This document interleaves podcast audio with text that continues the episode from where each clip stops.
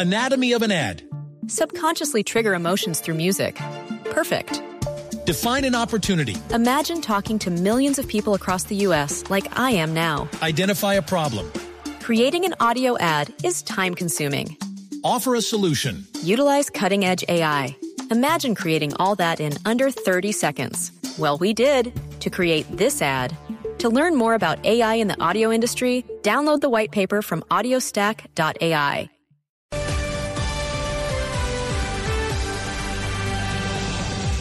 Radio, la nueva alternativa.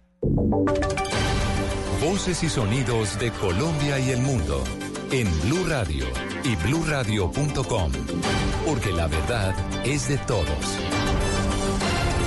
12 del mediodía en punto. Feliz domingo para todos. Es momento de actualizarlos con las noticias, con la información de lo que está pasando en Colombia y el mundo. Arrancamos en el departamento del Chocó porque dos miembros del partido FARC que estaban aspirando a cargos públicos en el Consejo de dos municipios anunciaron que van a abandonar sus candidaturas. Todo esto, Valentina, por falta de garantías y condiciones de seguridad. Silvia, buenas tardes. Estos candidatos son al Consejo Equipdo Antonio Angulo y al Consejo de Medio Trato Jenny Mosquera, ambos respaldados por el partido FARC, anunciaron que van a renunciar a esta aspiración a los cargos públicos, pues alertan que no tienen las condiciones de seguridad requeridas y que el gobierno nacional ha incumplido lo pactado en el acuerdo de paz. Así lo denunció Antonio Angulo, representante del partido FARC en Chocó. Francamente, el Estado no está garantizándonos ni políticamente ni en materia de seguridad, nada, porque nos están asesinando. Y vivimos sometidos a una constante presión, hostigamiento, amenazas, de manera que así es muy complicado. Sin recursos, los recursos de la financiación, todo lo que se pactó en el acuerdo no se ha cumplido el vocero también contó que hay otros candidatos del partido que siguen en sus candidaturas, por lo que esperan que a ellos sí se les den las condiciones mínimas de seguridad y estabilidad. La información desde Medellín, Valentina Herrera, Blue Radio. Muy bien, Valentina, 12 del mediodía, un minuto. Seguimos entonces con noticias y déjenme preguntarle ya en minutos qué fue lo que pasó con un operativo contra el clan del Golfo en Puerto Berrío, en Antioquia. Antes hablamos de los 17 heridos que dejan los ataques con explosivos en la zona del Catatumbo. Los hechos terroristas sucedieron en poblaciones como Tibú, Teorama, Sardinata y Convención. Cristian Santiago, ¿qué dicen las autoridades? El coronel Fabián Ospina, comandante de la Policía Norte de Santander, habló sobre los ataques en contra de la fuerza pública con explosivos, uno de ellos en el corregimiento de las Mercedes en Sardinata. Lanzan un artefacto explosivo, una granada, al parecer una granada, contra una de las galitas de la subestación de policía. Resultado de este lanzamiento de esta granada resultaron lesionadas 14 personas, 14 ciudadanos y dos policías que, que se encontraban dentro, dentro de la galita. En ese corregimiento el atentado ocurrió en plena festividad. Otro lugar en donde hubo atentados fue en Tibú. Unos individuos eh, dispararon contra las unidades policiales que realizaban control de establecimientos públicos y en la huida eh, lanzaron un artefacto explosivo contra las unidades policiales, sin ninguna afectación a, a, la población, igualmente a los uniformados. En esa zona del Catatumbo encontraron los uniformados panfletos alusivos al aniversario de la muerte del mono Jojoy, ex jefe de las FARC. En Ocaña, Cristian Santiago, Blue Radio. Cristian, gracias. Ah, mucha atención porque la Fiscalía investigará la muerte en extrañas circunstancias del escolta de la UNP que estaba asignado al esquema de seguridad de la dirigente del partido ASI, Yolanda González, quien también resultó herida. Kenneth. La Fiscalía General de la Nación asumió una investigación por la muerte del escolta de la Unidad Nacional de Protección Ezequiel Méndez, quien murió en medio de un retén militar en Arauca, donde también resultó herida la dirigente social y secretaria del partido de la ASI en este departamento, Yolanda González. Los hechos que investiga la Fiscalía se registraron el jueves en la noche en la vía que conduce de Saravena a Pamplona en norte de Santander, cuando el vehículo en el que se movilizaban fue confundido con otro automotor relacionado con un secuestro, según dijo el ejército. Dichos hechos son de análisis por parte de la Comisión de la Fiscalía, que está en la zona, y de la Inspección General del Ejército, que se encuentra en terreno adelantando entrevistas, supervisando la zona y obteniendo material probatorio. La Oficina del Alto Comisionado para la Paz de Derechos Humanos manifestó en un comunicado su profunda preocupación por los graves hechos de violencia que se registraron en el departamento de Arauca. Kenneth Torres, Blue Radio. Kenneth, gracias. 12 del mediodía, cuatro minutos. A propósito de todos los temas de orden público en el país, el ex asesor de la ONU en Colombia, Jan Egland, dijo que el rearme de exguerrilleros de las FARC es una muy mala señal para el país. María Camila. Silvia, el secretario general del Consejo Noruego, Jan Eglan, aseguró que no se va a reactivar el gran conflicto que tuvimos antes, pero que es mala señal que haya gente que estuvo en las FARC, que estaba en el proceso de paz y que ahora volvieron a la lucha. Eso lo dijo durante su visita a Guatemala para conocer la realidad de los migrantes centroamericanos. Jan Eglan fue asesor especial del secretario general de la ONU en Colombia entre 1999 y 2002, cuando el expresidente Andrés Pastrana inició un proceso de negociación con las FARC. También aseguró ante esta situación el ahora secretario general del Consejo Noruego para los Refugiados, que desde su organización están trabajando duramente para la formación de los exguerrilleros y que han graduado a varios en sus cursos, pero reconoce que Colombia necesita mucha más asistencia internacional para ayudar a los venezolanos que están llegando. María Camila Castro, Blue Radio. María Camila, gracias. Óigame, Valentina, regreso con usted entonces. Cinco miembros del clan del Golfo capturados en Puerto Berrío.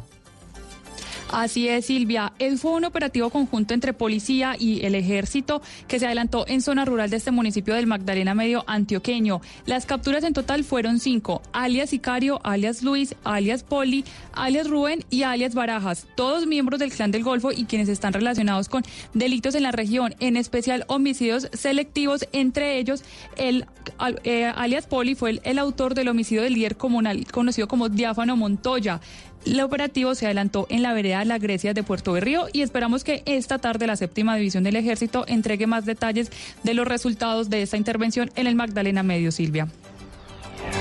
Muy bien, Valentina, gracias. 12 del mediodía, 6 minutos. El presidente Duque está participando en un conversatorio con colombianos que viven en Estados Unidos.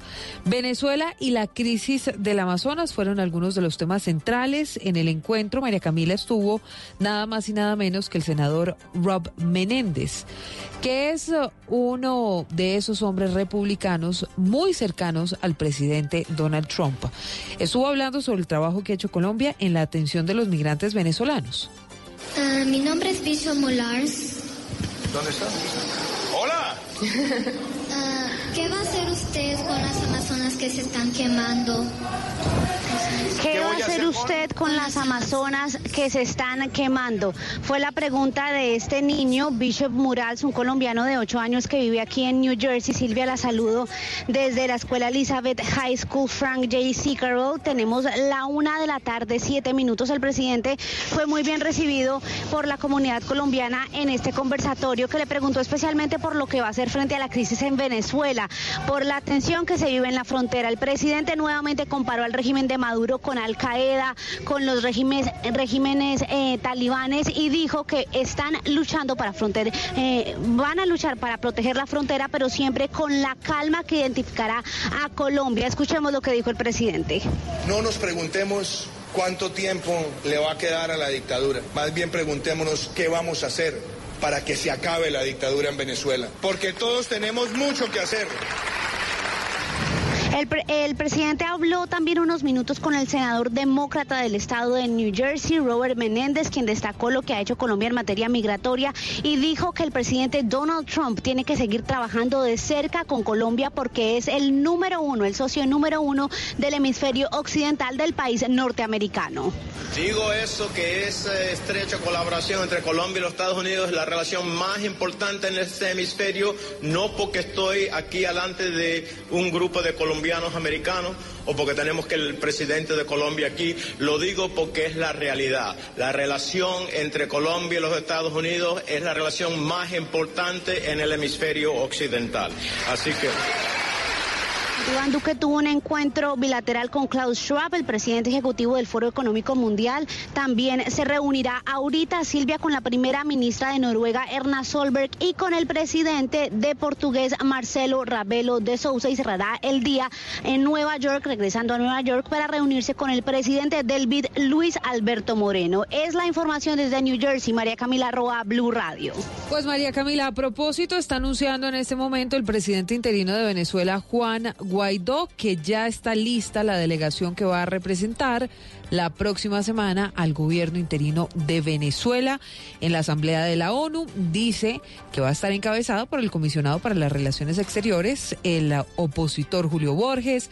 También va a participar el embajador ante Estados Unidos, Carlos Vecchio, y el comisionado para la ayuda humanitaria, Miguel Pizarro. Van a estar algunos diputados opositores y, por supuesto, víctimas del régimen de Nicolás Maduro.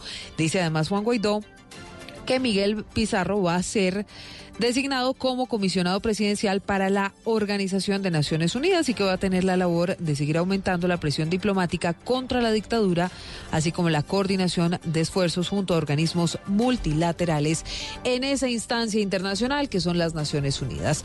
12 del mediodía, 9 minutos. Vamos a cambiar de tema, regresamos a Colombia porque a pesar de los controles y de las campañas de prevención, siete muertes violentas, entre ellas la de una mujer, se registraron durante la celebración del Día de Amor y Amistad en Cali. Las autoridades están investigando, Víctor. Sí, señora Silvia, buenas tardes. Seis hombres y una mujer asesinados en hechos aislados es el reporte que entregan hasta ahora las autoridades sobre el Día de Amor y Amistad en la capital del Valle. Varios hechos de sicariato en el norte y sur de la ciudad han aumentado la preocupación entre los caleños. El coronel Ronald Coy, comandante operativo de la Policía Metropolitana. Dos de ellas fallecen en el hospital. En simultáneo nos llega un tercer cuerpo. Tenemos estos indiciarios que nos van a permitir obtener las órdenes de captura a la mayor brevedad posible y poder estar informando a la ciudadanía, digamos, unos resultados positivos frente al esclarecimiento de este hecho delincuencial. Pese a este registro, las autoridades aseguran que el número de muertes violentas hasta el momento es inferior si se compara con la misma fecha del año anterior. En Cali, Víctor Tavares, Blue Radio. Víctor, gracias. 12, 10 minutos. El doble homicidio que se presentó este fin de semana en Barranquilla estaría relacionado con una presunta estafa de vehículos. ¿Qué dicen las autoridades, Daniela? Silvia, muy buenas tardes. Como Luis Carlos Narváez y Leonel, Cárdenas Rodríguez fueron identificados los cuerpos encontrados la madrugada de este domingo en un arroyo en el barrio Las Flores y entre, también entre el corregimiento de la playa en el norte de la ciudad. De acuerdo con las autoridades, las víctimas pretendían pagar con billetes falsos el empeño de dos vehículos. Sin embargo, los presuntos dueños de estos se habrían percatado del plan y arremetieron contra los hombres, atacándolos con arma blanca y disparos al interior de los automóviles, donde además pretendían darse a la huida. Escuchemos el general Ricardo Alarcón, comandante de la policía en Barranquilla. Se inmoviliza otro vehículo, hay otra persona más que fue capturada. Hipótesis que estamos manejando iniciales que podría tratarse de problemas entre delincuentes dedicados a la estafa, es lo que, lo que inicialmente creemos que es por algunos elementos que se encontraron allí, por algunas versiones incluso de las personas capturadas. Sin embargo, esto está en investigación. El oficial descartó la desaparición de una tercera persona y aseguró que continúan adelantando las investigaciones de este caso. Además, se conoció que Narváez presenta dos anotaciones por los delitos de receptación y estafa, mientras que Cárdenas Rodríguez le figuran tres anotaciones por tráfico de estupefacientes y lesiones culposas. Es la información desde Barranquilla. Daniela Mora Lozano, Blue Radio. En un operativo contra presuntos abusadores sexuales en Neiva, tres personas fueron capturadas. Dicen las autoridades que los agresores eran cercanos a las víctimas. Silvia Lorena. En la jornada contra la violencia sexual realizada en Neiva por la Fiscalía en coordinación con la Policía Metropolitana de Neiva, tres personas fueron capturadas. Entre los casos que llamaron la atención de las autoridades se encuentra el de una niña de tan solo ocho años, quien fue abusada sexualmente por su abuelo, un hombre de 50 años. Coronel Livio Castillo, comandante de la Policía Metropolitana. Es así que de un hecho que se presentó en abril del 2018, en donde una niña es abusada por su abuelo, lo mismo en el 2019, en donde una niña es abusada también por su padrastro. Y pues tenemos otro hecho en mayo de este año de una niña que también fue abusada por una persona de 73 años. Asimismo, se conoció que los capturados, aprovechando la cercanía con sus víctimas, les ofrecían dinero o regalos a cambio de que no contaran lo sucedido. En Neiva, Silvia Lorena Artunduaga, Blue Radio. Hay primicia hasta ahora en Blue Radio. Mucha atención porque están listos los investigadores del nuevo caso que se adelanta en la Comisión de Acusaciones de la Cámara de Representantes por el presunto ingreso de dineros a la campaña de Juan Manuel Santos en 2014. ¿De qué se trata, Kenneth? La Comisión de Investigación y Acusación de la Cámara de Representantes abrió una investigación preliminar contra el expresidente Juan Manuel Santos tras la llegada a la compulsa de copias de la Fiscalía con las pruebas del posible ingreso de dineros por parte de Pacific Rubiales Energy en la campaña Santos Presidente en el 2014. Esta investigación es distinta a la que cursa en este órgano del Congreso por el aparente ingreso de dineros por parte de la multinacional brasileña Odebrecht a la campaña reeleccionista del expresidente Santos en el año 2014. En este nuevo proceso, el expresidente será investigado por los representantes Fabio Arroyave del Partido Liberal, Óscar Villamizar del Centro Democrático y Jaime Yepes del Partido de la U, quienes tendrán que investigar si entraron recursos a esa campaña dentro de los 7.220 millones de pesos girados a reconocidas empresas de publicidad que manejaban la propaganda de los candidatos presidenciales del 2014. El expresidente Juan Manuel Santos tiene otras investigaciones en la Comisión de Investigación y Acusación de la Cámara de Representantes por cuenta del ingreso de dineros de la campaña en el 2014 por parte de la multinacional Odebrecht, la cual es investigada por el representante Oscar Villamizar, Fabio Rollave y el presidente de la comisión, John Jairo Cárdenas. Kenneth Torres, Blue Radio. El exalcalde de Bucaramanga parece no tener límites. Hace pocos minutos le dijo carga maletas al procurador Fernando Carrillo. ¿Por qué, Julián? Silvia, en su tradicional transmisión de Facebook que duró cerca de una hora y 20 minutos, el exalcalde de Bucaramanga se fue de lanza de risque contra el procurador Fernando Carrillo durante casi toda la transmisión, hasta decirle, como usted decía, que era un cargamaletas del empresario Luis Carlos Sarmiento Angulo. También se fue contra la Procuraduría y los órganos de control y además les dijo que solo protegían a los ladrones. Escuchemos. El procurador no informó en la hoja de vida que presentó al Congreso que lo eligió, le mintió al Senado, ocultó, le dio pena decir que era el cargamaletas del doctor Luis Carlos Sarmiento Angulo, algo oculta. Esto, por supuesto, el, alcalde el exalcalde de Bucaramanga eh, se fue lanza de riesgo contra el procurador tras la suspensión de tres meses que ocurrió la semana pasada. Además, el alcalde, exalcalde, ya durante esa transmisión de Facebook, aprovechó para atacar a varios medios de comunicación por las recientes publicaciones en el escándalo de corrupción conocido como Vitalogic. También insistió en que él no hacía participación en política, sino que se trataba de pedagogía electoral. Desde Bucaramanga, Julián Mejía, Blue Radio. Bueno, 12.16, vamos a cerrar este bloque informativo, por supuesto, con deportes, hablando de Cúcuta Deportivo frente al Deportivo Cali. Este es eh, por lo menos el partido más atractivo de esta fecha 12 en el fútbol colombiano, Camilo. Así es, Silvia. Este encuentro será a las 5 de la tarde en el Estadio General Santander de la ciudad de Cúcuta y tendrá transmisión desde las 4 y 30 de la tarde por Blue Radio. La jornada la completa Santa Fe frente a Vigado a las 3.15 de la tarde, Alianza Petrolera en frente a la Unión Magdalena a las 5 y 20 de la tarde y cierra el partido entre Junior y Jaguares de Córdoba desde las 7.30 de la noche. Los ocho clasificados a hoy, fecha 12, son Alianza Petrolera primero con 24 puntos, segundo Atlético Nacional con 23 puntos, tercero es Millonarios con 23 puntos, cuarto América de Cali con 22 puntos, quinto el Cúcuta Deportivo con 21 puntos, sexto el Deportivo Cali con 17 puntos, octavo Patriotas de Boyacá con 17 puntos y cierra 11 Caldas con 16 puntos. Camilo Poveda, Blue Radio. 12.17, todo en noticias, detalles en blueradio.com, en Twitter en arroba Blue Radio Coya. Llega Generaciones Blue, feliz tarde para todos. Padres con experiencia, padres nuevos, hijos únicos, hermanos, abuelos que consienten, nietos que aprenden. Vamos a construir un puente entre generaciones para que las familias crezcan y entre todos podamos cambiar el mundo. Aquí comienza Generaciones Blue, un espacio de Blue Radio con testimonios, guías, expertos e invitados que nos ayudarán a mejorar la vida en familia y las relaciones entre sus miembros. Generaciones Blue por Blue Radio y bluradio.com. La nueva alternativa.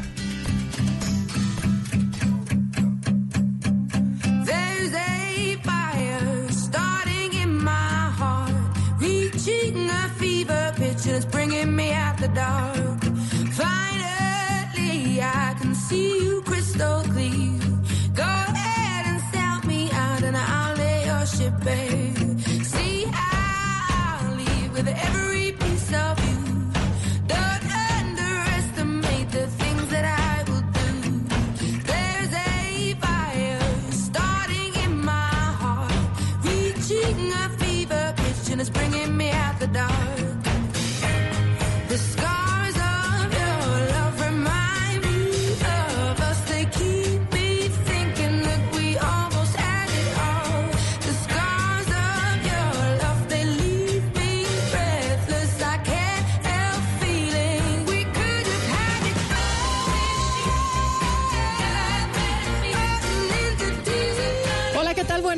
Bienvenidos a esta tarde de domingo. Qué placer acompañarlos en Generaciones Blue, este espacio que construimos al lado de ustedes. Un espacio en el que normalmente hablamos de familia, del hogar, de los hijos, pero que en este mes del amor y de amistad vamos a dedicar para hablar de la pareja, de la búsqueda de un entorno saludable con o sin hijos. Finalmente, una pareja que decide establecer un vínculo a través de una ceremonia religiosa, de una ceremonia civil o simplemente por eh, el simple deseo de estar juntos, pues hay una relación estable y hay un hogar. Entonces, ¿cómo trabajar en torno a esa relación saludable de pareja? Hay un montón de temores, hay un montón de dudas, hay unos aspectos fundamentales en las relaciones de pareja eh, que incluyen inclusive el tema económico. Y de todo eso vamos a hablar. Abrimos el programa de hoy con Adele, Rolling in the Deep, una canción que sonó muchísimo, que suena todavía. Y recordamos a Adele porque ella, eh, tras siete años de relación, con un hijo en común además,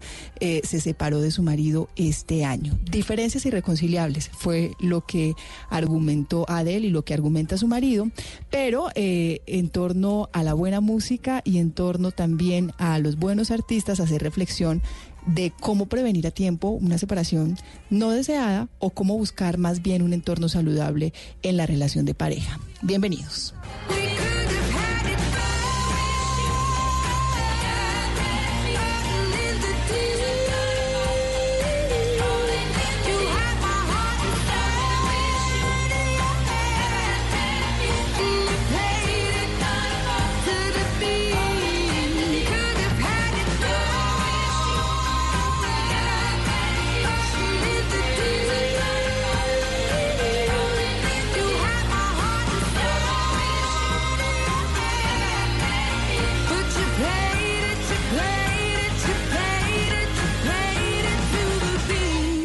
Estás escuchando Generaciones Blue.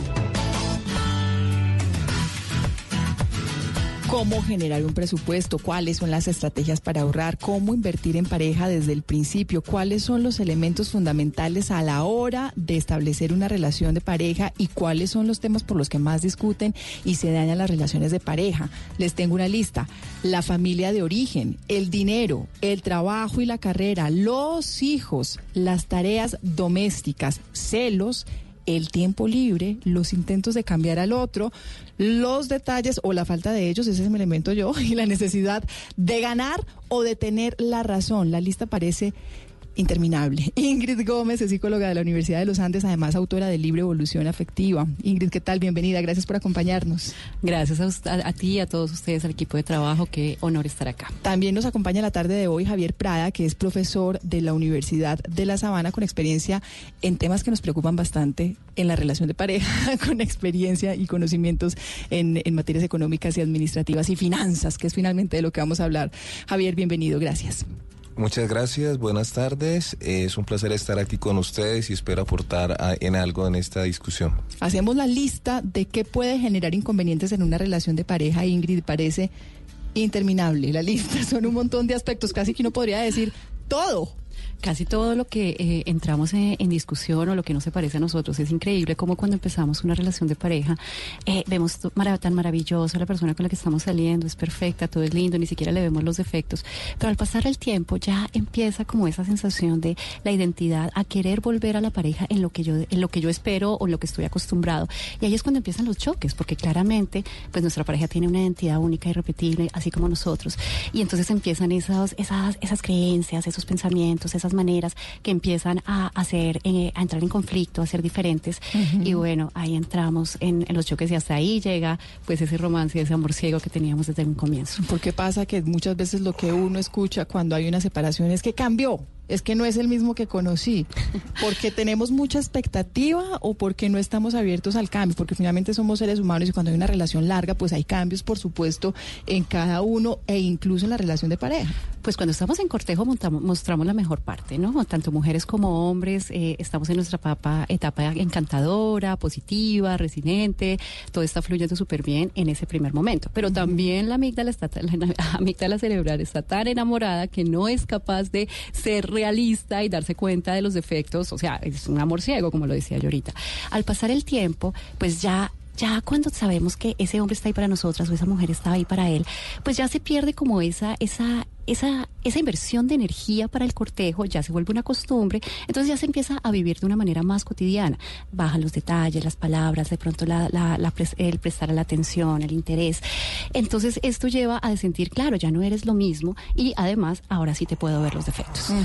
Y ahí es donde uno dice, Javier, hay que meterle razón a esto, no solamente corazón, hay que meterle cabeza, porque son importantes las finanzas eh, en una relación de pareja.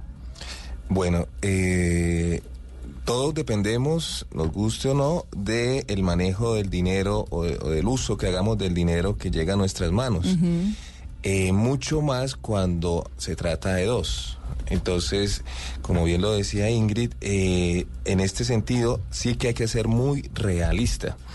Aquí ya, digamos, debemos eh, esas primeras etapas de cortejo. eh, todos estos temas no, no, no, no, no están dentro de lo, dentro de lo que se habla eh, o lo que habla una pareja, pero en la medida que se proyecte una convivencia, esto es sin lugar a dudas de los temas más importantes a tratar. ¿Por qué? Porque sencillamente, eh, si, si las dos personas están viviendo solas, digamos, eh, tienen eh, unas costumbres en su gasto, unas expectativas, unas metas eh, a cumplir que no necesariamente iban a coincidir. Entonces, en ese sentido, primero tienen que haber una comunicación muy sincera, muy abierta, muy franca, para comenzar a, a- a explorar tú cómo manejas tu dinero, tú qué expectativas tienes con tu dinero y de esa manera mirar si hay convergencia o no en el tema. Cuando hay una relación en la que uno dice, eh, Ingrid, listo, meto razón y, y meto conciencia en, en lo que estoy sintiendo porque esto no es solamente amor. ¿Cómo hacer para hacer planteamientos de este tipo sin que suene a que es una relación interesada, sin que suene a que es una relación que solamente está pendiente de lo económico, sin que suene a que, claro, cuando funciona lo económico funciona también la relación sentimental? Y que ya en nuestra cultura, eh, eh, pues ya las relaciones se viven más como desde el nivel afectivo, desde el nivel amoroso que el nivel racional o estratégico. Veíamos antes, en generaciones pasadas, cómo se casaban a las personas, ¿no? Ya se tenía una esposa para el hijo, para la hija, y era completamente estratégico precisamente para mantener el nivel económico, las finanzas, poder pues tener como, como esa abundancia eh, y seguir creciendo pues en ese- en el sistema económico. Hoy en día hemos dejado eso y yo creo que hasta cierta manera nos hemos ido como para el otro lado, en el que la parte estratégica se puede dejar un poco para que meterse completamente, casi completamente, en el amor. Esto va a salir adelante por a punta de amor, vamos a salir adelante y en cierta manera me, eh, le está ganando como el corazón al cerebro. Me encantan esos memes, yo no sé si ustedes los han visto, en los que está el corazón y el, y el cerebro peleando, en el que el corazón todo vuelto nada, lleno de heridas y el, y el cerebro tra- tratando de, de sanarlo. Y eso es en cierta manera lo que, está, lo que está sucediendo. Entonces el gran balance que debemos tener nosotros, aprender a vivir no solo en el temas afectivos, sino en la vida, es cuánto le metemos el corazón, cuánto le metemos el cerebro. Sí, está bien, suspira, suspira con afecto, suspira con amor, pero también por un momento conéctate con tu mente, con tu cerebro y decir, ok, pero te empecémoslo también con cabeza fría. Pues es que también eso es plantearse hacia dónde vamos y cómo vamos en ese camino, Javier. Eh, desde, desde la mirada de ustedes, desde los especialistas financieros, desde la mirada de una sociedad, que es finalmente lo que viene siendo una relación de pareja, es importante pensar en invertir en pareja desde el principio, pensar en hacer una estrategia eh, financiera desde el principio. Eh, la respuesta es depende. Si lo vemos como una sociedad. Eh, si lo vemos con una sociedad a mediano y largo plazo, la respuesta es definitivamente sí. Pero de lo contrario, si se entra con una expectativa donde no hay una certidumbre, no hay una certeza sobre cuánto podemos durar, yo diría no. ¿Por qué? Porque obviamente frente a un, un- un futuro eh, donde la relación termine y hay bienes de por medio, hay créditos o préstamos de por medio, esto puede agravar más aún esa, esa ruptura, esa separación. Entonces, depende mucho también de la madurez de la pareja para decir, oye, yo me proyecto contigo de aquí hasta que me muera. Entonces, en ese sentido, eh, yo puedo ya pensar en, bueno, vamos a establecer un presupuesto eh, ya no individual, sino de pareja, donde se establezcan unas metas de ahorro y con ese ahorro unas metas de inversión que lo genera, por lo general, ¿qué es? Una vivienda, un vehículo, eh, estudios, eh, en fin. Entonces, en ese sentido, pues depende mucho de esa madurez y esa perspectiva que tenga la pareja hacia el futuro, si se puede considerar como una sociedad a largo plazo o es algo temporal, conozcámonos, pero en cualquier momento puede terminar. Hay, un, hay una cuestión que siempre se plantea en las sociedades o que al menos uno escucha con mucha frecuencia es, eh, es que los negocios o las empresas familiares siempre van a perder. Uno con la familia no debe hacer negocios. En una relación de pareja entramos perdiendo desde el principio. ¿Cómo hacer para que funcione? Eh, esto ha sido o es un tema de estudio por las escuelas de negocio, el tema de las empresas familiares, y realmente sí se puede. ¿Qué sucede? Que primero debe haber total claridad y deben haber eh, acuerdos, acuerdos previos eh, para efectos de eh, una sucesión, un relevo generacional en la dirección, en fin, si hay una claridad, una transparencia, hay unos acuerdos, desde, digo, desde un principio esto puede fluir mejor sin que esto evite los problemas, pero frente a los problemas se pueden solucionar eh, de una manera muy distinta que si no hay acuerdo, no hay transparencia, el asunto puede terminar muy mal. Lo mismo en pareja. Eh, hay que definir, bueno, por ejemplo, los, eh, se hace una bolsa común o se sigue manteniendo eh, tú por tu lado tu recurso y tú por el otro. Y ahí no hay fórmula, ahí simplemente llegar a un acuerdo con, con, la pareja. Claro, entonces hay que, porque hay parejas que dicen, sí, me voy por la bolsa común, hay parejas que dicen, no, tú manejas tu dinero responsablemente, tú el tuyo, pero de igual forma deben haber acuerdos para asumir gastos, gastos en común, y hay acuerdos eh, que yo doy la recomendación, si es una perspectiva a, mediano y largo plazo, la pareja se ve eh, con el paso del tiempo que permanece, pues ahí tendría que ya mirar por qué no invertir de manera conjunta. Bueno, en el tema financiero, Ingrid, entre la lista larga que tenemos de las, de las, de los generadores de discusión en una relación de pareja, el tema financiero es uno de los más difíciles, de los más frecuentes. Lo que pasa es que el dinero tiene mucha, más allá de, ser solo, pues, este valor, eh, los billetes y demás, tiene mucho significado en el inconsciente de las personas. Lo que para alguien representa el dinero es completamente diferente a lo que representa para otro. Entonces, cuando entramos dos personas a que cada uno tiene a partir de sus creencias, pues qué es este, este factor, pues no siempre concuerdan. Entonces, de pronto para una creen la abundancia infinita, entonces cree el dinero siempre está, podemos fluir en el dinero, pues sí, que creemos acuerdos, pero igual ya sabemos que el dinero pues va a llegar, no te preocupes, pero el otro puede decir, no, no, no, mira, tenemos que hacer claramente el, eh, cada mes cuánto gastaste, cada día, cada cosa, mejor ahorremos, vivamos en el ahorro, no, uno nunca sabe. Entonces ahí tenemos como dos pensamientos y creencias diferentes al dinero.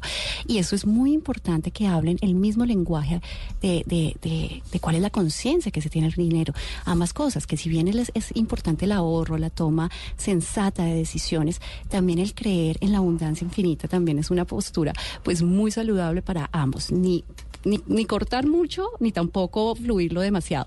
Pero ahí es cuando son tan importantes personas así como Javier. Es importante que la pareja vaya con un externo y de pronto hable, diga, para mí qué es el dinero, cómo queremos manejar el dinero, qué debemos hacer, lleguemos a esos acuerdos. Hay acuerdos que a veces entre dos no es tan posible manejar y es cuando una persona tercera entra a conciliar y ayudar a que pues los presupuestos se manejen de una manera más tranquila y, y más estable. Hablamos de las finanzas en una relación de pareja como un asunto transversal, se podría decir así. Me atrevo a asegurarlo de esa manera, Ingrid y Javier, porque si hacemos la lista de, o al menos una de la lista de las que yo tengo acá, de cuáles son los inconvenientes más frecuentes o los temas típicos por los que discuten las parejas y por las que termina separándose, están pues eh, el dinero en sí ya como un solo como un solo recurso, pero también en la lista está el trabajo y la carrera que al final terminan también determinando el tipo de ingresos y hay quienes trabajan porque es que necesitamos solventar ciertas cosas. Están los hijos que hay que tomar decisiones financieras con el tipo de educación, el colegio al que llega, que también hay que, decidir si hay, si vamos a contratar a alguien que lo cuide o no, si va a hacer cursos extracurriculares y todo va eh, dedicado a esto. El tiempo libre porque si gastamos o no invertimos en vacaciones o si vamos cerquita o si estamos lejos, los detalles que hay dentro de una relación. Al final las finanzas en la relación de pareja, en el hogar, terminan siendo transversales a muchos de esos, eh, de esos lugares de, discusión, Javier. Sí, en gran medida. Eh, y, y quisiera también aquí traer a colación algo que dijo muy importante, que acabo de decir muy importante Ingrid, es, bueno, eh, ¿qué representa el dinero para, para ambas partes, ¿no? Para, para él, para ella. ¿Por qué? Porque eh, puede una de las dos parejas verse, digamos, como muy una expectativa donde el dinero es escaso, luego toca ahorrar al máximo, mientras que la otra persona puede decir, no, pues ahí veremos, gastemos y ahí veremos. Entonces, eh, dos posiciones distintas, ahí ya puede comenzar a generar un choque, ¿no? Volverse del otro, incluso, por decirlo de manera coloquial, muy tacaño y el otra persona como muy generosa en los gastos. Entonces, eso por un lado. Por otro lado, la transversalidad sí, en el sentido de que generalmente una decisión implica un desembolso de dinero, pero no, no necesariamente. Por ejemplo, que, que tú eh, te encuentras con tu pareja eh, aburrido y quieren dar eh, salir una noche a, caminar un rato, pues no necesariamente implica un gasto. Sí, o sea, no necesariamente tengo que ver cómo tengo que ir a un restaurante X, a un café Y, eh, no ne- obviamente puede pasar, pero no necesariamente. Entonces, transversal en la medida en que muchas decisiones conllevan a un, a un gasto es así, pero no todas, y a veces no necesariamente entre más gastos soy más feliz con mi pareja. Pues eh, ya hicimos como un diagnóstico de lo que puede haber en torno a esta discusión y esas diferencias eh, en, en una relación de pareja. La pregunta que les hacemos a ustedes en redes sociales es cuáles son los temas que considera que son los más difíciles de tratar en una relación, en una pareja. El numeral Generaciones Blue, ahí esperamos sus comentarios, algunos de los comentarios que hemos recibido.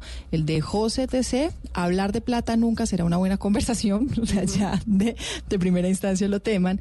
Lo tienen, Jimena, lo difícil será entender que ya no es lo mío, sino lo nuestro. Santiago Cárdenas, hablar sobre el número de hijos, el tiempo en pareja y la plata. Eso sí que es un dolor de cabeza. Y Alejandra Soler, reconocer que ya se acabó el amor siempre será un tema espinoso. Como les decíamos, hacíamos como una especie de diagnóstico de lo que puede ser y de preámbulo. Vamos a hacer una pequeñita pausa. Antes también algunos de los comentarios que hemos recibido de las personas que nos encontramos en las calles y les hicimos esa pregunta. Y al volver hablamos entonces de cómo solucionar eso, de cuáles son las propuestas de hacer un buen plan financiero, de cómo generar también espacios de, de reconciliación y evitar, evitar llegar al- a, a tener que discutir o separarnos definitivamente. Yo creo que el tema más difícil de tratar en pareja son los temas económicos, decidir uno, digamos, como cuánto puede gastarse en cada, en cada uno de los rubros de la casa, o si uno cree que la otra persona está gastando mucho, poder levantar la mano y decir, oye, te estás, estás gastando mucho. Creo que eso es complejo. hablar del gusto por las otras personas y que tu pareja no lo entienda como una infidelidad, poderlo comentar sin necesidad de mediar por celos o por otro tipo de sentimientos negativos frente a un gusto normal. Yo creo que es muy difícil hablar francamente sobre opiniones que uno puede tener sobre la familia política, es decir, sobre la familia de su pareja, que no necesariamente implican que uno no los quiera, no los aprecie, pero que su pareja no puede tomarla de una manera neutra, sino generar algún tipo de resentimiento hacia uno. la privacidad que aún debe existir entre los dos, al igual que también la parte de, de- de la amistad. Eh, el saber manejar esas cosas es algo que de verdad se debe aprender, pues porque eso también afecta en parte como la relación, porque muchas veces cuando tú estás en pareja, pues te alejas de los amigos.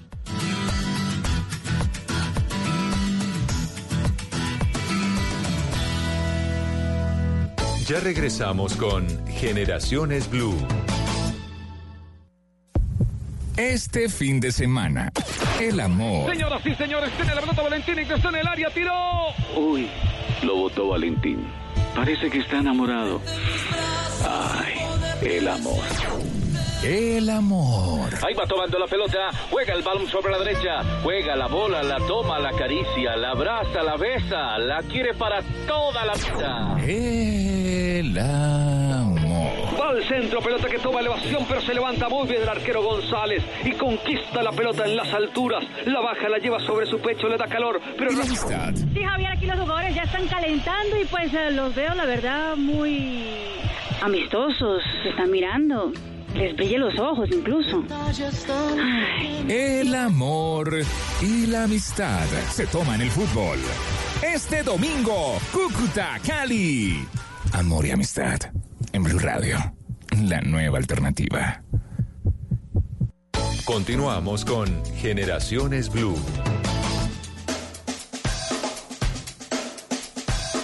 El tema más difícil de tratar en pareja sería el tema familiar en cuanto a la familia del otro, eh, padres, hermanos, en fin. Yo creo que el tema del, del dinero, porque la gente está acostumbrada, pues, antes de entrar en una relación, a manejar su plata independientemente, a controlar sus gastos, a, a darse sus gustos, pero ya en pareja, pues hay que empezar a hacer ciertos presupuestos, ya la plata no se puede gastar igual, o no es tan fácil entrar a compartir los gastos eh, sin dejar esa costumbre de manejar o de disponer de su propia plata. Me parece que es importante hablar, si es una pareja que está pensando a futuro y de pronto casarse, eh, el tema de los hijos es súper importante hablarlo, porque eh, pues muchas parejas llegan y adelantan temas de matrimonio sin nunca haber hablado si quieren o no hijos, y pues eso es un factor determinante si de pronto ella quiere y él no quiere o es al revés, y son temas que se tienen que hablar pues ya cuando estén en un matrimonio o durante el noviazgo, pero, pero, pero es algo importante tratar porque si uno se va a casar para hacer familia es, es clave. Bueno, ahí están los comentarios. Seguramente algunos de ellos les casan a ustedes, los tienen a la, a la perfección, pueden estar teniendo alguna dificultad o al menos sería imposible, sería importante, Ingrid, identificarlos para saber en qué hay que trabajar, que eso sí es clave. El dinero también, eh, y lo hablábamos ahorita detrás de micrófonos, Ingrid, el dinero también genera una relación de poder en la pareja que puede también crear un poco de caos. Muchísimas personas desde que son jóvenes empiezan a sentir que, que si tienen dinero son más queridas, ¿sí? O desde pequeños. eh, todos desde pequeños buscamos la manera de ser queridos en la tribu, en la tribu que nacemos. Algunos son obedientes, otros son juiciosos, otros son eh, los salvadores, pero tenemos al grupo de los exitosos que desde muy pequeños han aprendido a ganarse los primeros premios y por eso pues se sienten queridos y, y acogidos en la tribu. De grandes son las personas que empiezan a creer que si tienen éxito en su vida laboral, en su dinero, pues van a ser queridos de esa manera. Pero es terrible pues cuando estas personas empiezan a transar su relación afectiva diciendo yo me la paso trabajando, aquí tengo el dinero, pues pero ¿por qué no has estado conmigo? ¿Pero por qué no llegas no has vuelto a tener detalles? ¿Cómo que no? Si yo me la paso trabajando todo el tiempo, es que yo todo lo que hago por ustedes es trabajar. Algo muy importante es cuando yo hago, cuando yo estoy en consulta y le pregunto a las personas eh, en su vida infantil, en su vida de niñez, ¿qué recuerdas de tus papás? Siempre las todos recordamos cuando nuestro papá jugaba con nosotros, nos llevaba al parque, estaba haciendo las tareas con nosotros, pero no recordamos cuando nuestros padres estaban trabajando por dinero y que gracias al dinero pues nos estaban, estaban dando pues su afecto. Simplemente hago esta, este, este paréntesis, es para decir eso. Muchas personas trabajan y trabajan creyendo que le están dando así amor a su esposa, amor a sus hijos, amor a su esposo, cuando en realidad pues sí, gracias, está dando, pero el afecto se gana de otras maneras. Creer que el dinero es afecto es un error, ¿sí? Definitivamente la demostración de afecto debe darse con mimos, caricias, palabras, comprensión, eh, diferentes formas de afecto. Pero también tenemos en la relación de pareja cuando de pronto uno gana más del otro. En este caso, digamos, cuando la mujer podría ganar más que el hombre, sin ánimo la persona que, que gana más tiende a sentirse que tiene más poder, más poder de decidir, más poder de, de acción. Hay mujeres que muchas veces cometen el error de minimizar al hombre, hacerlo sentir inferior porque ellas tienen un sueldo mucho superior a él y los hombres también a su vez se sienten inferiores al sentir que no ganan igual que las mujeres. Pero ahí Esto también entra como en un juego que, que- que es clave y es socialmente como, como se concibe. Yo creo que genera más afectación que esa relación de poder la tenga la mujer en la casa que el hombre. Muchas veces el- cuando el hombre tiene el poder, igual es como a lo que culturalmente estaríamos como, como acostumbrados, lo cual tampoco es funcional. A hoy en día tenemos más, existen más mujeres que están ganando más que sus esposos y no son todas. Hay, hay personas que realmente saben manejar funcionalmente la situación en que la mujer gana más que el hombre. Pues ambos finalmente, para eso están acá los expertos como Javier, cómo manejar este- esta situación. Pero hay mujeres que sí sucede, que sí sucede y consultan.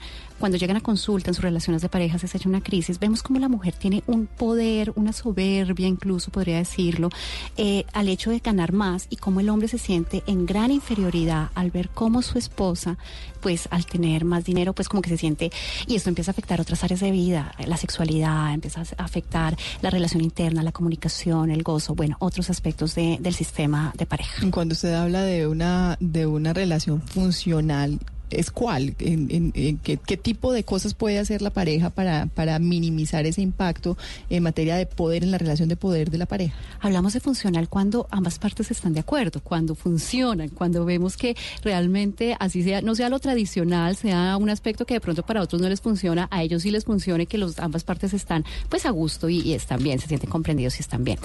Eh, Veo parejas hoy en día que, digamos, esto lo pueden hacer funcional cuando de pronto la mujer está ganando mucho más, de pronto el hombre llega más temprano y ayuda con los niños con la tarea, de pronto ayuda a hacer la cena y esto está perfecto. La mujer empieza a sentir y, y ya ambos saben que el dar y recibir no solo se basa dinero, dinero, trabajo, trabajo, no, que todo entra como si fuera en una sola energía donde se junta dinero, muestras de afectos, ayuda a la casa, sacar los niños en la mañana, la ruta, ¿sí?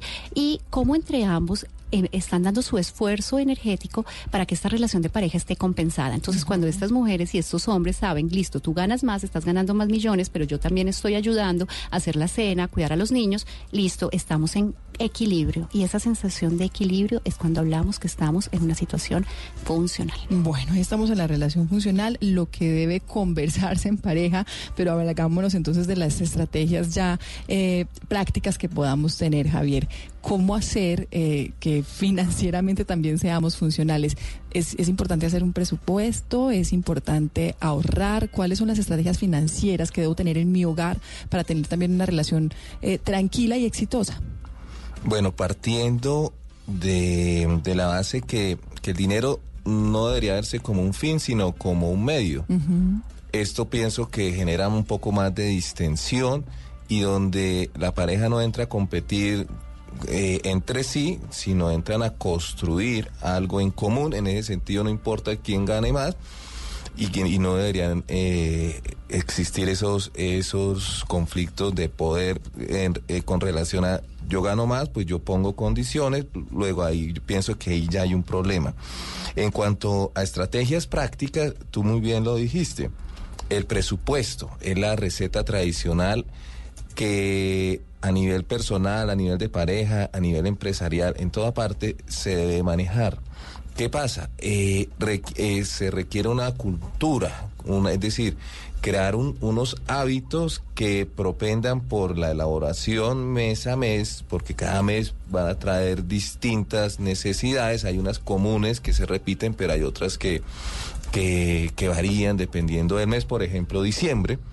Es un mes típico donde hay unos gastos extraordinarios, pero no, no estamos todos los meses en diciembre. Eh, entonces el presupuesto debería ser una costumbre sana, familiar, donde además sea como un punto de encuentro de diálogo sincero para establecer los gastos. Los gastos, como ya lo dije, comunes, los básicos, alimentación, vivienda, transporte, salud. Eh, y también, eh, lo decía alguien que eh, en una de las entrevistas que acabaron de pasar, esos, esos gusticos, esos gusticos ya a nivel de pareja también se deberían eh, hablar en pareja. La pareja es como la junta directiva de la sociedad familiar, donde, donde todo se debe eh, poner sobre la mesa y decidir en pareja, no de manera separada, individual. Eh, yo pienso que si las parejas se acostumbran, toman esa sana costumbre de elaborar el presupuesto mensual eh, y al mismo tiempo ir eh, concibiendo una, una meta de ahorro, ahorro para qué? Eh, eh, para muchas cosas. Un ahorro para imprevistos.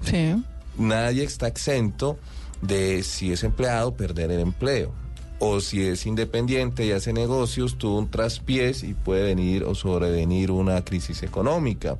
O si tiene su propia empresa, pues nadie está, no tiene garantizado que siempre le va a ir bien. Entonces, un, una finalidad puede ser un fondo de imprevistos. Eh, otra finalidad, eh, las inversiones, como se hablaban al inicio del programa. eh, bien sea inversiones en inmuebles o el estudio, el crecimiento, en ese sentido se debería ver como una inversión en la medida que va a impulsar la carrera profesional de, de quien lo hace normalmente y esa es como la gran expectativa. Entonces, ese es otra, otra, otro tipo de inversión. Pero de igual forma, eh, se puede hablar de un, de un universo de, de opciones a nivel de inversión que favorezcan eh, con el paso del tiempo eh, una o genera una rentabilidad para ir conformando un patrimonio familiar. Eh, y de esa manera también como es uno de los fundamentos, no es el único, pero un fundamento o, o un cimiento importante para consolidar esa pareja y tenerle esa tranquilidad en lo económico, sin descuidar con todo lo que nos ha dicho eh, Ingrid. Es importante buscar una asesoría también en este aspecto, Javier. Yo pienso que sí, eh, sin que necesariamente sea un gasto, porque pues tenemos amigos, tenemos familiares, personas que trabajan en el área financiera eh, de una empresa o en el sector financiero y que nos pueden dar consejos. Ahora, también hay profesionales dedicados eh, ya a, a este tipo de asesoría, pero también eh, en la era digital encontramos distintas herramientas que entre otras son gratuitas, ¿no? Entonces tenemos distintas opciones para buscar unas asesorías sin que necesariamente se mire como otro gasto que hay que adicionar al presupuesto. Que es que es también eh, valioso e importante. En mi caso, ah, yo le dejo la responsabilidad a mi esposo porque tengo cero habilidades financieras, pero llegamos a ese acuerdo, llegamos a ese acuerdo. La dejo levantar también la mano, Ingrid. Pues él, él tiene una habilidad, él es administrador de empresas, además, entonces tiene unas ventajas considerables como el manejo del bendito Excel con el que con el que nosotros que tenemos la profesión en ciencias sociales no podemos, bueno, o al menos algunos.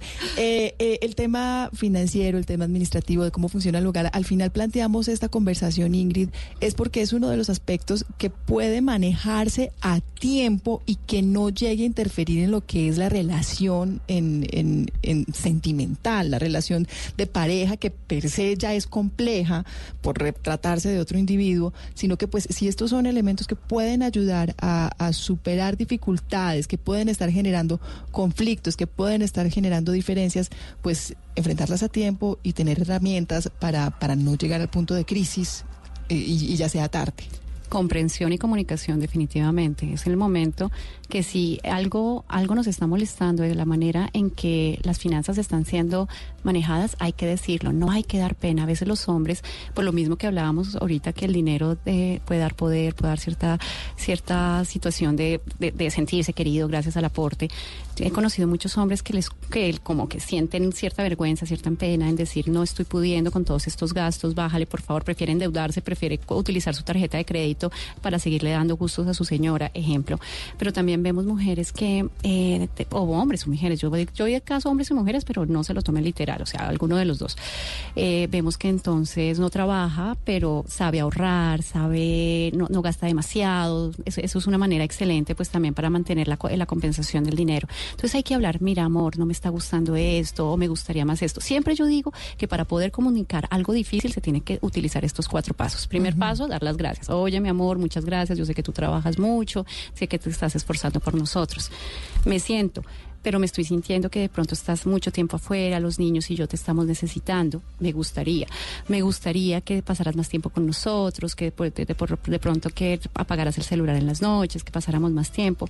Gracias, te agradezco mucho por poner atención a lo que te estoy diciendo y pues hacer este, este favor que te está, bueno, esta solicitud que te estamos haciendo. Entonces recuerden, primero dices gracias, agradeces, segundo dices cómo te estás sintiendo frente a la situación, tercero, me gustaría y planteas lo que te gustaría o lo que la propuesta y cuarto, dar las gracias por haber sido escuchado. Entonces esta es una manera en que podemos hablar del dinero, otros temas difíciles de tratar que tenemos continuamente en nuestra pareja, en nuestra pareja. Javier, ¿iba a agregar algo? Sí, eh, Ingrid eh, tocó un tema muy importante hoy en día, que son el manejo de las tarjetas de crédito. Ay, ay, ay. Esto, este es un punto, yo lo consi- yo la considero, las considero estas tarjetas como un arma de doble filo. Es decir, eh, en algún momento dado se pueden, pueden ir en contra de nuestras finanzas. Sabiéndolas manejar bien, como todo, es una herramienta más útil, pero por ejemplo, si, no, si eh, el caso, como lo acabo de mencionar Ingrid, donde el esposo por pena eh, no quiere reconocer que no está generando los suficientes ingresos para, por ejemplo, salir eh, el domingo a almorzar al restaurante que siempre les gusta. Entonces utiliza eh, el apalancamiento a través de una tarjeta de crédito pero se puede también incurrir en un sobreendeudamiento si no se tiene un control adecuado de la tarjeta y, y si no hay una comunicación, pues esto puede comenzar a generar una bomba de tiempo con que, que, puede afectar la pareja. Y eso que aquí en Colombia nos piden la cédula para demostrar que la nuestra en otros países que salen además con la tarjeta de los maridos puede tener otros inconvenientes. Ingrid, gracias por su tiempo, gracias por acompañarnos esta tarde. Muchísimas gracias a todos ustedes, es un placer de verdad poder aportar esta información. La esperamos de nuevo aquí en este espacio. Yo feliz, claro que sí. Igual a usted, Javier, gracias. Muchas gracias y bueno, espero que haya podido servir de algo lo que comenté. Ahorita hacemos otra consulta más larguita. Claro que Fuera de micrófono. Gracias. Pues mire, esta semana también hablamos de un tema bien importante eh, que ya les habíamos conversado hace algunos días, porque la Universidad de La Sabana desarrolló el Congreso Internacional sobre la Familia con el objetivo de reflexionar acerca de la importancia del núcleo familiar y de la educación en lo que se ha denominado la cuarta revolución industrial, que hace referencia finalmente a la nueva era que está viviendo la humanidad con el desarrollo acelerado, muy acelerado de la tecnología. Las principales conclusiones las tiene Eduardo Hernández. Hola Mónica, muy buenas tardes. Un gusto saludarla para hablar de estos temas que mm, tocan a todos, pero especialmente a esas personas que son padres de familia y que lucen por estos días un poquito abrumados a la hora de pensar en la orientación de sus hijos por cuenta de la revolución que ha significado el Internet, los cambios que han llegado con el rápido acceso a la información y todo este tema de las redes sociales. Pues uno de los participantes en este congreso fue Dominic Richardson. Él eh, es un investigador de UNICEF que contrario a lo que cualquiera pensaría, no es partidario de que se restrinja el acceso de los niños a los teléfonos móviles y a Internet. De hecho, él cree que se podría vulnerar los derechos de los niños con este tipo de medidas. Dice él que es más partidario de que se permita el acceso de los niños, pero eso sí con una correcta orientación. El mensaje es asegurar el uso inteligente de la tecnología para que se protejan en el acceso a Internet los niños. Viene con algunos riesgos, pero con grandes oportunidades para aprender. Recomendaciones para las familias. La tecnología es una herramienta. Si se usa bien o mal, depende de quién la usa. Los riesgos están ahí, hay que tratarlos con seriedad, pero pensemos en lo que les puede dar a los niños la tecnología, el Internet para el futuro y el acceso a estas herramientas. El beneficio de desarrollo de las sociedades y de los países también es importante. Otro reto, Mónica, que se planteó en este Congreso fue la relación entre el hogar y el trabajo. En Colombia, si bien la gente considera que la familia es lo más importante, también creen un muy alto porcentaje que el trabajo tiene la máxima importancia y por esa razón en ocasiones pues hay como eh, una falta de armonía entre estos dos elementos. Ahora bien, ¿cuál debe ser la carrera que le debo recomendar a mi hijo? Pues de acuerdo con Albert Cortina, que estuvo en este congreso y es especialista en humanismo avanzado, en cuestión de 10 o 15 años, los robots van a hacer el 45% de las tareas que hoy están haciendo los humanos. Es decir, no va a ser extraño, por ejemplo, ver a una máquina en un quirófano o un carro transitando sin conductor. ¿Y qué tanto están pensando los dirigentes en este fenómeno? Pues esto es lo que cree el experto Albert Cortina. Nuestros políticos no están pensando eh, seriamente todavía en estos temas, porque es verdad que algunos parecen de ciencia ficción. Y como la política es pragmatismo y hay que resolver muchos problemas que todavía son antiguos, ¿no? pues para qué filosofar en temas que todavía, que estamos hablando de, de anticiparse a, a, cambios que a lo mejor se producen en 10, 15 años. ¿no? Por tanto, nuestros políticos que tienen una visión de corto plazo, etcétera, creo que no, que no entran. Están entrando pues la, gente, la, las personas que están enfrentándose a la realidad de las consecuencias de nuestros propios inventos tecnológicos. ¿no? Nos dice además Albert Cortina que definitivamente estamos entrando en una nueva era donde vale la pena preguntarnos ¿Cómo llegará la enseñanza de valores, por ejemplo, a nuestros niños? ¿Será a través de una especie de software? ¿Será a través de los dispositivos? ¿Cuál va a ser el papel de la familia? Pues Albert es un convencido de que precisamente eso es lo que no se puede perder. La humanidad, por más desarrollos tecnológicos que pueda tener los elementos o inclusive la tecnología. Más importante es el tema de los valores, ¿no? Es por dónde van a entrar los valores en el seno familiar desde el inicio. Y claro, cuando vemos las, los artilugios tecnológicos ¿no? en los cuales lo importante no solo es las tablets, los móviles, la dependencia que vemos física, ¿no? De, que el niño a los dos años ya mueve el dedo para cambiar la pantalla. No, el tema fundamental es qué contenido, ¿no? qué software eh, se está introduciendo a través de videojuegos, a través desde pequeñitos, ¿no? de juegos ahora con una potencia mayor, ¿no? porque la dependencia hacia esas tecnologías en el seno de la familia, los adolescentes. Y Mónica, para finalizar, otro tema central de este Congreso de la Familia fue la famosa obsesión por los likes, por los me gusta en las redes sociales. Expertos consideran que este tipo de tendencias están llevando a los seres humanos a un grado tan alto de narcisismo que incluso podríamos terminar enfermos. Lo más importante es que todas estas redes sociales se utilicen con moderación y sin olvidar que el contacto humano siempre será lo más importante. Un saludo para todos, Mónica.